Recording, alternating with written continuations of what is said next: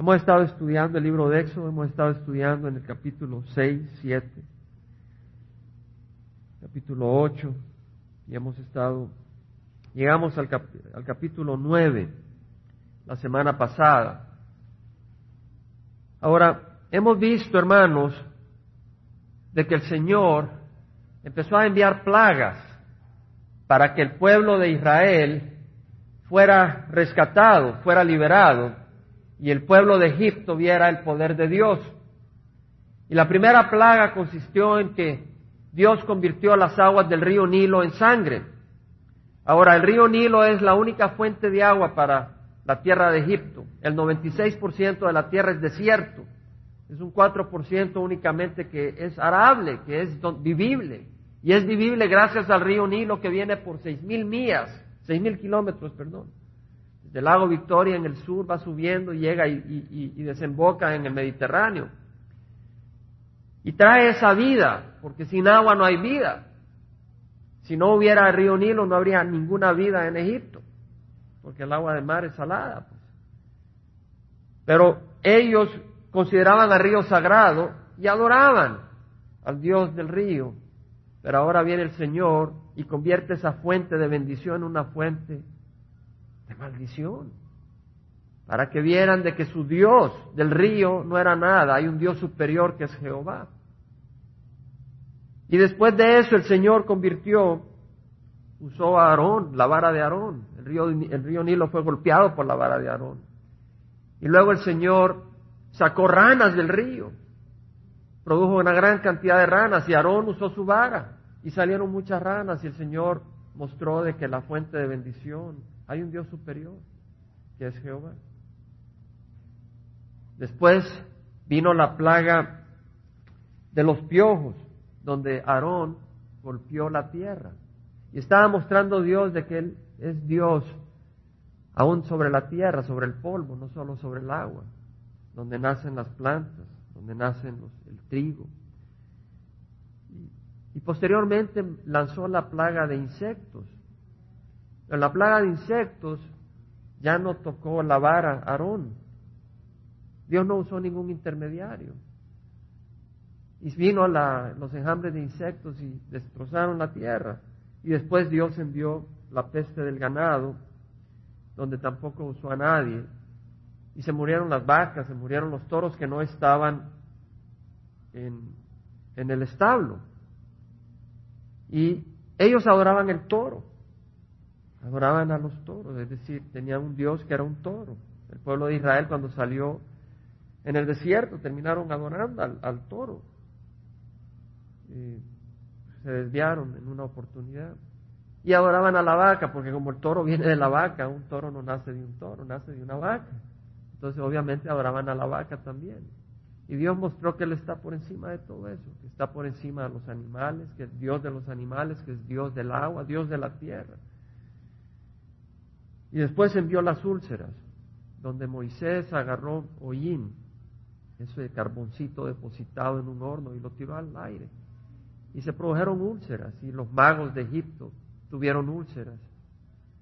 Furúnculos que se convirtieron en úlceras, no podían pararse por sus llagas en sus cuerpos algo muy doloroso. Dios mostraba que Él también tiene poder sobre la salud del hombre. Dios está sobre la salud del hombre. Dios está sobre todo. Y dice en el versículo 13 del capítulo 9, vamos a, ahí leímos un poco, pero vamos a meditar un poco más porque hay alimento ahí. Dice que dijo Jehová a Moisés, levántate muy de mañana y póntete delante de Faraón y dile, así dice Jehová, el Dios de los hebreos, deja ir a mi pueblo para que me sirva. Está diciendo, fíjese, así dice Jehová, el Dios de los hebreos. Y es muy importante, Jehová es el Dios de los hebreos. Dios no es una fuerza impersonal. ¿Verdad? Él tampoco es algo que podemos agradar a nuestra manera. Bueno, yo voy a agradar a Dios de esta manera. No, no, Él es el Dios de los hebreos, es un Dios especial, es un Dios particular, no es el producto del invento del hombre, donde yo puedo hacer a, a mi manera lo que yo quiera puedo pensar lo que quiera de este Dios, puedo bendecir a este Dios a mí. No, no, Él es el Dios de los... Es un Dios particular. Él es un Dios verdadero, un ser divino y poderoso.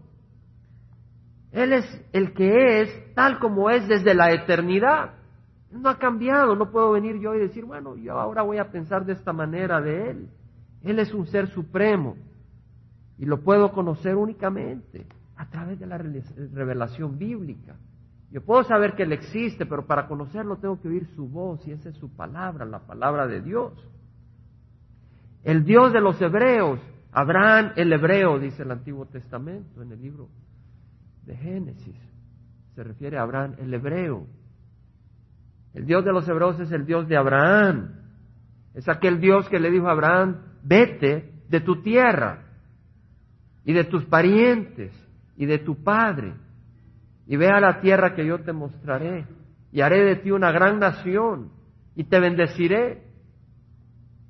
Y al que te bendiga yo bendeciré y al que te maldiga yo maldeciré. Y de ti serán bendecidas todas las familias de la tierra. En otras palabras, Él es un Dios que llamó a Abraham, es un Dios real. Le habló a Abraham y le dijo, deja tu tierra. Yo tengo poder, yo te estoy mandando que dejes a tu familia, que dejes aún a tu padre y vayas a la tierra que te mostraré. Es un Dios personal, es un Dios que tiene autoridad y dice, deja lo que estás haciendo y haz caso. ¿Por qué? Porque yo soy Dios y yo tengo vida para ti. Es un Dios verdadero. Y le dice que se le había revelado al Antiguo Testamento porque es el Dios de Abraham, es el Dios de Isaac, es el Dios de Jacob. Jacob había experimentado a este Dios, él iba huyendo de su hermano Esaú que lo quería matar, porque Jacob se le había adelantado, le había robado su, su bendición.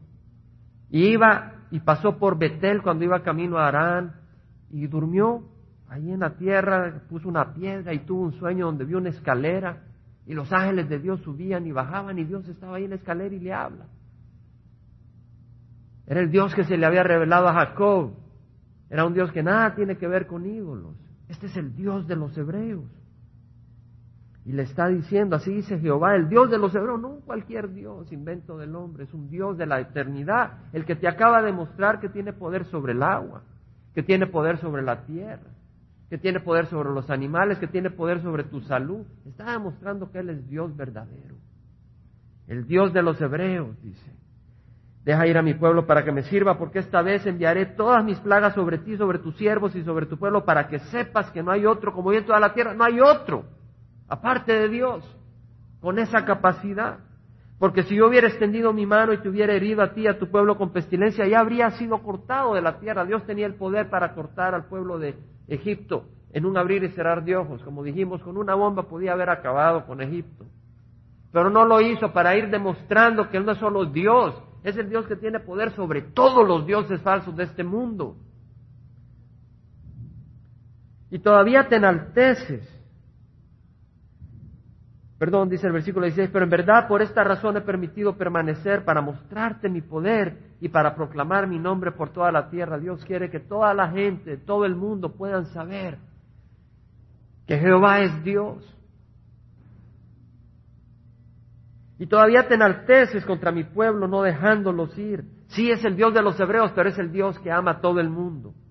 Y aunque es el Dios de los hebreos, Él está queriendo que el mundo venga a Él y cuando vengan al Dios de los hebreos es el Dios de los mexicanos y de los salvadoreños y de los hondureños.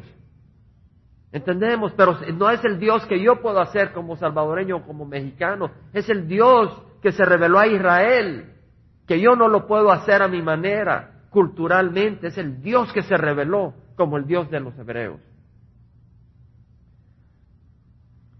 Dice, todavía te enalteces contra mi pueblo no dejándolos ir. He aquí mañana como a esta hora enviaré granizo muy pesado, tal como no ha habido en Egipto desde el día en que fue fundado hasta ahora. Voy a enviar granizo, ahora no llueve en Egipto. En Cairo, la capital actual de Egipto, solo cae un centímetro de agua al año, media pulgada de agua al año es lo que cae en todo el año. Manda poner a salvo tus ganados y todo lo que tienes en el campo, porque todo hombre o toda bestia que se encuentre en el campo y no sea traído a la casa morirá cuando caiga sobre ellos el granizo. Y uno dice, bueno, y aquí hay una contradicción en la Biblia porque hubo una peste que mató todo el ganado, pero si tú lees te das cuenta que era el ganado que no estaba en los establos. Y ese ganado que estaba en los establos todavía estaba ahí, lo tenían pastando. Y dice, mételos a los establos y no van a ser acabados por el granizo. El que de entre los siervos de Faraón tuvo temor de la palabra de Jehová hizo poner a salvo a sus siervos y sus ganados en sus casas. Vimos en la semana pasada que el que no hizo caso a la palabra de Jehová dejó sus siervos y sus ganados en el campo y murieron porque Dios mandó granizo y el granizo vino y destruyó. Pero lo importante aquí vemos realmente lo que es la fe. El que, el que había visto que Dios había destruido con plaga al ganado, que Dios había mandado úlceras y podía decir, va a ocurrir. Y toma acción, esa es la definición de fe. Si tú sabes y crees a Dios, vas a actuar. ¿Verdad? La persona de que dice, yo creo en Dios, dice la palabra del Señor, los demonios también creen y tiemblan. Tú crees que Dios es uno, haces bien, pero los demonios también creen y tiemblan. Es más que simplemente creer de que Dios es uno y que Dios existe. Creer es creer la palabra de Dios. Y Él dice que todo, toda alma desobediente va a ser destruida en el infierno. Y Él quiere que nos arrepintamos, y Él quiere darnos una nueva vida, quiere que, caminamos, que caminemos en el camino de la luz. Ahora, cuando uno está, que lo único que busca es llevar a cabo cierta actividad religiosa, no, no busca caminar bien con el Señor. Quiere seguir en parrandas. Yo recuerdo cuando, aunque era religioso, no tenía temor de Dios como para buscar a Dios, que Él reinara en mi corazón. El Señor quiere reinar en el corazón del hombre. Él tiene que tomar todo, todo el control en el corazón del hombre. Pero eso es la fe. La fe es, uno oye, se da cuenta y dice, creo, voy a actuar. ¿Verdad? Y dice el Señor que por fe somos salvos, por gracia somos salvos, por medio de la fe, no por obras, para que nadie se gloríe. Somos salvos por la fe, pero esa fe, si es viva, produce obras. No son necesarias las obras para salvación, pero si es una fe viva, produce obras como dice Santiago, tú me dices que tienes fe, muéstramelo por tus obras, así como el cuerpo sin el alma está muerto, así la fe sin obras está muerta. Entonces, si hay una fe viva, van a haber obras porque es una fe verdadera, creemos en Jesús. Esa es la fe que salva. Dice la palabra del Señor porque eh, somos creados, somos nuevas criaturas hechas en Cristo Jesús para hacer buenas obras, las cuales Dios preparó de antemano para que nosotros caminemos en ellas. Dios tiene obras para que nosotros caminemos en ellas y las ha preparado. Y si tenemos fe, no nos tiene que decir, tienes que hacer esto. La obra es resultado de esa fe viva. Pero vemos entonces que Jehová dijo a Moisés, extiende tu mano hacia el cielo para que caiga granizo. Aquí ya viene el Señor una vez más y ahora está usando a Moisés. En la, en primera plaga de sangre, ¿a quién usó, hermanos? Usó a Aarón.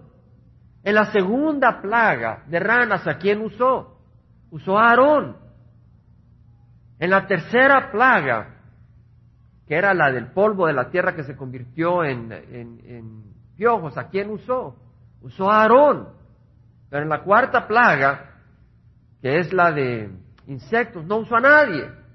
En la quinta plaga, no usó a nadie, que es la del ganado, la peste del ganado. Y en la sexta plaga, ¿quién usó? La de las úlceras usó a Moisés. Y en la séptima plaga, el Señor usa a Moisés. O sea que en, una situación usa Aarón, en otra no usa nada. En otras palabras, hay algo constante en la obra del Señor. No es el instrumento, no es el método, sino el Señor. El Señor es el constante en la obra del Señor. No es el método, no es el instrumento, es el Señor. Y algo constante, el Señor bendiciendo a quién? A su pueblo. Eso es lo constante. No son los métodos. Por eso debemos de ser flexibles buscando al Señor. Extiende tu mano hacia el cielo para que caiga granizo en toda la tierra de Egipto, sobre los hombres, sobre las bestias y sobre toda planta del campo por toda la tierra de Egipto. Y extendió Moisés su vara hacia el cielo y el Señor Jehová envió truenos y granizo y cayó fuego sobre la tierra y Jehová hizo llover granizo sobre la tierra de Egipto. Imagínense, caían las pelotas de hielo y venían relámpagos y caían rayos y se quemaban los árboles. Imagínense qué terrible ha de haber sido. Y hubo granizo muy intenso y fuego centellando continuamente en medio del granizo, muy pesado, tal como no había en toda la tierra de Egipto desde que llegó a ser nación.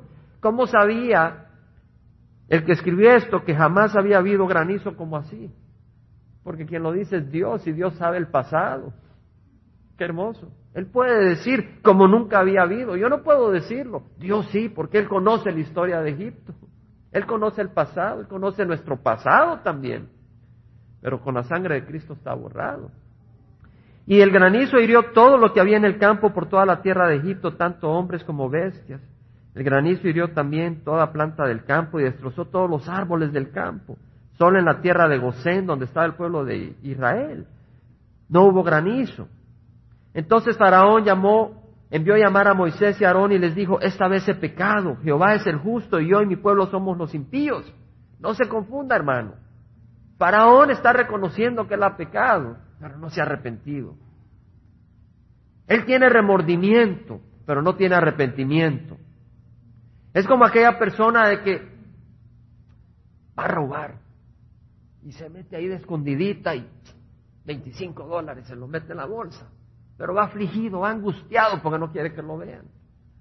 ¿Verdad? Y de repente ahí va pasando la policía y él, ay, ay, ay, ya no lo hago. Ya no lo hago, ya no lo hago, se lo prometo.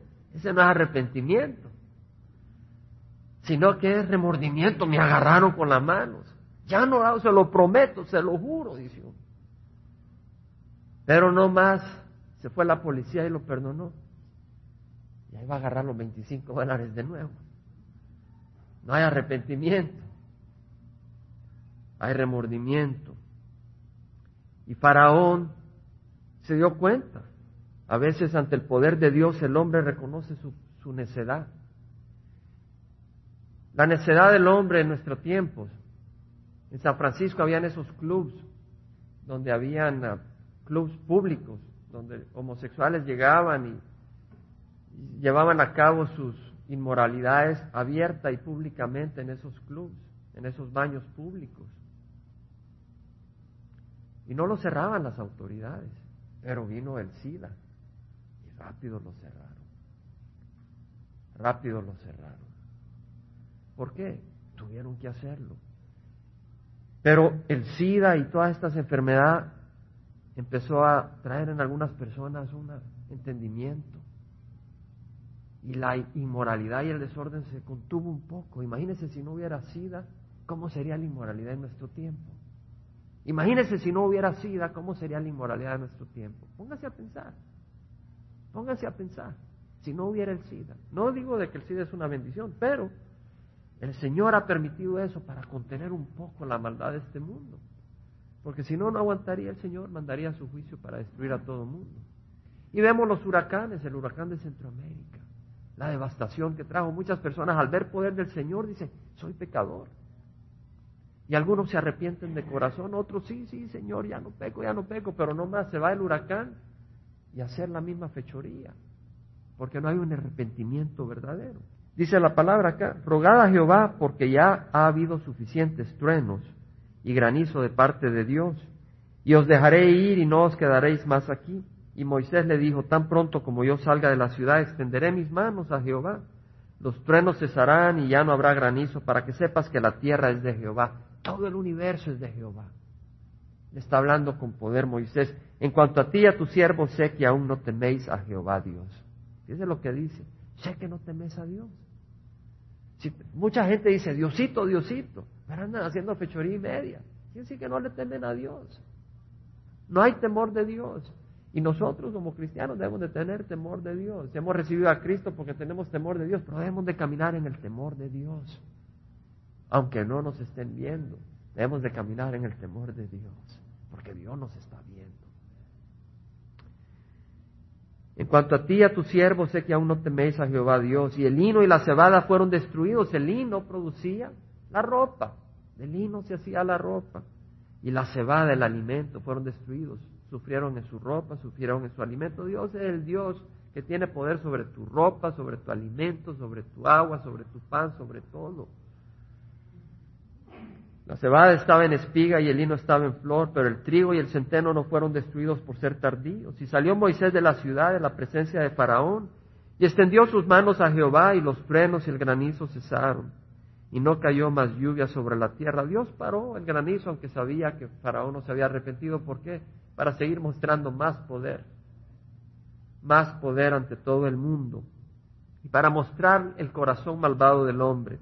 Cuando Faraón vio que la lluvia, el granizo y los truenos habían cesado, pecó otra vez y endureció su corazón tanto, él como sus siervos. En otras palabras, volvió a hacer lo mismo. a, rechazar la voluntad de Dios. Dice la palabra del Señor que el perro vuelve a su vómito y la puerca lavada vuelve a revolcarse en el cieno, en el fango. Y así el faraón no había tenido una conversión, solo tenía un poco de pesadez y se endureció el corazón de faraón y no dejó ir a los hijos de Israel, tal como Jehová había dicho por medio de Moisés. Yo no quisiera que pasáramos rápidamente el pensamiento del arrepentimiento. Moisés no se arrepintió, Moisés no, Faraón no se arrepintió. Moisés sí se arrepintió cuando casi lo mata el Señor. Séfora inmediatamente le hizo la circuncisión a su hijo. Verdadero arrepentimiento, una acción. Ahí vemos el verdadero arrepentimiento, hay un cambio. El Señor Jesús, el arrepentimiento es muy importante. Cuando Juan había sido encarcelado, Jesús vino a Galilea proclamando el Evangelio de Dios. Fíjense lo que dice, proclamando el... Ah, yo no quiero oír el Evangelio, estos evangelistas. Jesús era evangelista. Cuando Juan fue encarcelado, Jesús vino a Galilea proclamando el Evangelio de Dios, el Evangelio de Dios. Y diciendo, el tiempo se ha cumplido, el reino de Dios se ha acercado, arrepentíos y creed el Evangelio. Arrepentíos y creed el Evangelio. Ahora diga, hermano, eso no es para mí, yo ya conozco al Señor. Usted sabe que en el, en el libro de Apocalipsis el Señor le dice a la iglesia, arrepentíos varias veces. Varias veces usa esa palabra. No diga este mensaje no es para mí, es para todos nosotros. Pero no para sentirnos, uy, estoy bajo condenación, sino para conocer la palabra del Señor, que nos da libertad y nos da sanidad. La palabra arrepentimiento en el griego es metanoeo. Y viene dos palabras, meta y noío. La palabra meta quiere decir después, de aquí en adelante, desde entonces. Y la otra palabra, noío, quiere decir ejercitar la mente, observar, considerar, comprender, percibir algo, percibir algo, entender algo de cierta manera. Entonces, al decir después, entender, de cierta manera quiere decir que uno cambia la manera de pensar. Uno tenía una manera de pensar antes, pero después tiene otra manera de pensar. Uno percibía las cosas de una manera antes, pero después las percibe de otra manera. Eso es lo que quiere decir arrepentimiento. Ahora tú puedes estar endrogado y lleno de drogas y dice, no me conviene la droga de veras, voy a dejar las drogas y las dejas de alguna manera, pero no te vuelcas al Señor de nada sirve, de nada sirve. Arrepentíos y creed en el Evangelio. Arrepentíos y creed en Jesucristo. Da la vuelta y ven a Jesucristo. Deja lo que estás haciendo y ven a Jesucristo. Y ahí hay vida eterna. El Señor me ha dado algunas palabras. Y el día de ayer me dio algunas palabras eh, para tratar de, hablar un poco sobre el arrepentimiento. Eh, pero antes quisiera nomás mencionar en el libro de Apocalipsis, en el capítulo 2, el Señor le dice a la iglesia, el versículo 4, tengo esto contra ti que has dejado tu primer amor, recuerda por tanto de dónde has caído y arrepiéntete ya las obras que hiciste al principio, si no vendré a ti, quitaré tu candelero de tu lugar, si no te arrepientes. El Señor le dice a la iglesia, tienes que arrepentirte. Mira, conozco tus obras, te fatigas, te perseveras. Y no puedes soportar a los malos, se ha sometido a prueba a los que se dicen ser apóstoles y no lo son y los has hallado mentirosos. La iglesia de Éfeso examinaba a los que llegaban y decían somos apóstoles, los examinaban, los escudriñaban. El Señor nos habla y esto está escrito para encauzar nuestro corazón en la dirección correcta. La iglesia de Éfeso estaba llena de trabajo, se fatigaban, perseveraban. Pero el Señor dice, time out, momento, dejaste tu primer amor. Las actividades son tan grandes que te olvidaste de mí. Ya no me amas con esa pasión con que me amabas, dice el Señor. Dice, arrepiéntete. Haz las obras que hiciste al principio. Leer la Biblia. Agarra la palabra del Señor y léala. Busca, busca del Señor. Ponte a oír una alabanza y gózate en el Señor. Gózate, gózate en el Señor. El reino de los cielos es un reino de gozo. Gózate en el Señor.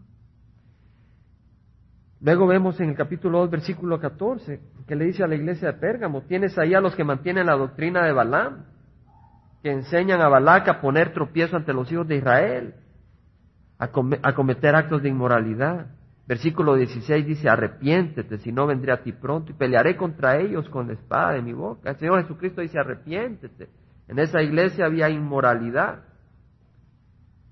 Había gente que tenía su corazón puesto en la ganancia, como en algunos lugares y a veces en algunos programas de televisión donde vemos de que más que el interés de dar el Evangelio es llenar la, billetera.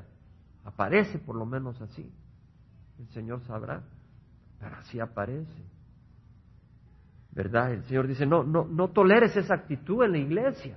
No la toleres. Mira, vendré y pelearé contra ellos. En el versículo 20 habla de la mujer Jezabel. Probablemente no se llamaba Jezabel, pero así la menciona porque Jezabel fue una mujer muy mala en el Antiguo Testamento. Que se dice ser profetiza y enseña y seduce a mis siervos a que cometan actos inmorales y coman cosas sacrificadas a los ídolos. Le he dado tiempo para arrepentirse y no quiere arrepentirse de su inmoralidad. El Señor está diciendo, si tú eres inmoral, tienes que arrepentirte, dice el Señor. Luego, a la iglesia de la Odisea, capítulo 3, versículo 15, dice, yo conozco tus obras, no eres ni frío ni caliente, ojalá fueras frío o caliente, puesto que eres tibio y no frío ni caliente, te vomitaré de mi boca. ¿Cómo, cómo es triste para el Señor cuando alguien es tibio? Al Señor no le gusta. Es como aquel novio que se va a casar con su novia y, pues sí, bueno, vamos a casar mañana pero ni los dientes se lavó. Así es. Pero aquel que está enamorado, limpiándose los dientes, arreglándose el pelo, y va como que sí es perfecto. Ya después de la boda ya se ven todas las imperfecciones. Pero hace todo lo posible para ir perfecto a la boda. El Señor quiere que mostremos esa pasión por Él. Eres tibio, no frío ni caliente, te vomitaré de la boca, dice. El versículo 19 dice, yo reprendo y disciplino a todos los que amo, sé pues celoso y arrepiéntete. Entonces, es como quien dice, para tocar nuestro corazón también, de los que conocemos al Señor, el arrepentimiento tiene lugar en la iglesia, no solo es para el que no conoce al Señor. Y quisiera leer una meditación sobre el arrepentimiento. Me dicen que sufres remordimiento, pero eso no basta, ni a Dios convence. Si se alejara de ti la preocupación, volverías a tu antigua perversión. Amigo, lo que necesitas es verdadero arrepentimiento. Ese es el terreno fértil del alma que florece. Basta ya de remordimiento. Necesitamos arrepentimiento. Mira hacia dónde tu camino te conduce. El tiempo se acaba, a nada se reduce. Bajo la luz divina tus pasos considera. No le pertenece a Satanás la eterna primavera, mi amigo. Cuando antes debes la espalda dar al pecado, reconoce el engaño de este mundo encantado. ¿Por dónde entonces he de andar? me dices. No sé otra manera de caminar. ¿Cómo he de abandonar tan dulce necedad que me atrae y me abraza sin piedad? Amigo, no te invito a fría soledad, mas abrazos llenos de bondad. Vuelve tus pasos al refugio del buen pastor. Ahí saborearás dulce paz y eterno amor. Amigo, ya no camines bajo la oscura tiniebla, tu alma afligida ahí con incertidumbre tiembla. Ven corriendo a Jesucristo, su gloria jamás has visto. Trae consigo sanidad y abundante vida y todo aquel que postrado a Él se lo pida. Con su sangre lavará aún al más enfermizo corazón y podrás experimentar una verdadera renovación. Padre, te pedimos, Señor, que escuchemos tu voz, no con un espíritu de culpa, porque tú quieres bendecir a tu pueblo, y tú quieres darle a tu pueblo gozo, y tú nos amas, Señor. Pero Padre, que sepamos la diferencia entre remordimiento y arrepentimiento, Señor. Y cuando fallamos, sepamos que hay espacio para el arrepentimiento y busquemos que tú nos des sanidad, Señor. Tú eres el que puedes darnos sanidad. Si estamos caminando fríamente, tibiamente, Señor, si hay alguien acá que está caminando tibiamente, yo le pido a ti, Señor, que le des arrepentimiento. Si hay alguien que está caminando en pecado, yo te ruego, Señor, que le des arrepentimiento, no remordimiento. Padre, sabemos que tú nos das lo que te pedimos, si es de acuerdo a tu voluntad. Dices que si un padre, su hijo viene y le pide pan, no le darás piedras. Pide un pescado, no le darás serpientes o escorpión si te pide huevos. Cuanto más el Padre Celestial nos dará lo que necesitamos. Padre, que no perdamos la oportunidad de pedirte a ti arrepentimiento. ¿Tienes algún área de tu vida donde peleas y luchas y tienes dificultad? Pídele al Señor arrepentimiento para que haya sanidad, para que haya una acción que muestra conversión. Padre, te lo pedimos, Señor. Hermanos, se lo pido a, ustedes y al Señor sobre todo no vayámonos de acá con un espíritu de culpa. No es lo que quiere el Señor, sino un espíritu festivo, un espíritu de gozo. Pero entendamos, como dice el poemita este, el arrepentimiento es el terreno fértil del alma que florece. Y el Señor no está enojado con nosotros. ¿Saben con quién desquitó su ira? Con Jesucristo. no está enojado él golpeó a su Hijo Jesucristo. Ahí golpeó la ira. El arrepentimiento lo que permite es sanidad y permite que el Señor trabaje. El arrepentimiento es parte diaria del cristiano, hermanos. Es parte diaria del cristiano. El confesar nuestras faltas. Ahora, el arrepentimiento se aplica sobre todo cuando continuamos fallando en una área y no hay cambio, necesitamos arrepentimiento. Yo les invito a que pasemos al frente con un, con un espíritu de humildad, pidiéndole al Señor, Señor, dame arrepentimiento. Hay áreas donde fallamos. Yo le pido que no me digan a mí, pero usted examine su corazón. Hay áreas en su vida donde falla frecuentemente. Yo le invito a que pase al frente no tienes que pasar, pero yo te invito a que pases al frente y le pidas al Señor arrepentimiento. Pídeselo. Con Cristo hay poder, hermanos. Él nos quiere sanar. Él nos quiere liberar. Pero necesita que, que venga a Él, venga humildemente, con un corazón humilde. Imagínense qué hermoso si cada uno de nosotros hoy logra arrepentimiento por el poder del Espíritu en alguna área. Hermanos, gocémonos en el Señor. Él ha prometido que lo que Él empezó lo va a terminar. Es su promesa. Venimos pidiéndole al Señor luz, arrepentimiento en áreas de nuestra vida donde le fallamos, pero no en un espíritu de derrota, sino un espíritu de esperanza, un espíritu de gozo. Por supuesto que sí. Neciamente abrazamos el error. No puede haber gozo, pero el juicio de Dios. El Señor Jesucristo a la iglesia de Corintio les habló y dijo a través de Pablo, si nos juzgáramos a nosotros mismos, no seríamos juzgados.